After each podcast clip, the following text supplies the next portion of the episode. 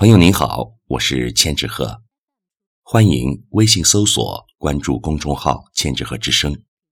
今天我为您带来的是作家庞余亮的作品《比目鱼治孩子》。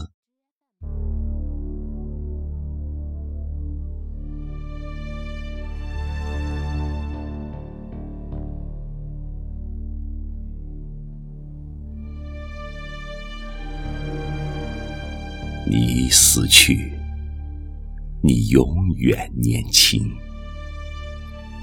我活着，我不断衰老。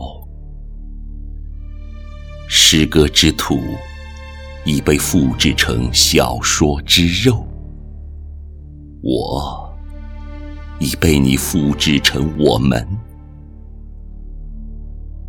相同的生活，相同的人。在死去，在拥挤的浑浊的车厢里，三十一年一晃而过。父亲的火车锈迹斑斑，而制度的铁轨永远锃亮。作为苟活者，我们眺望；作为眺望者。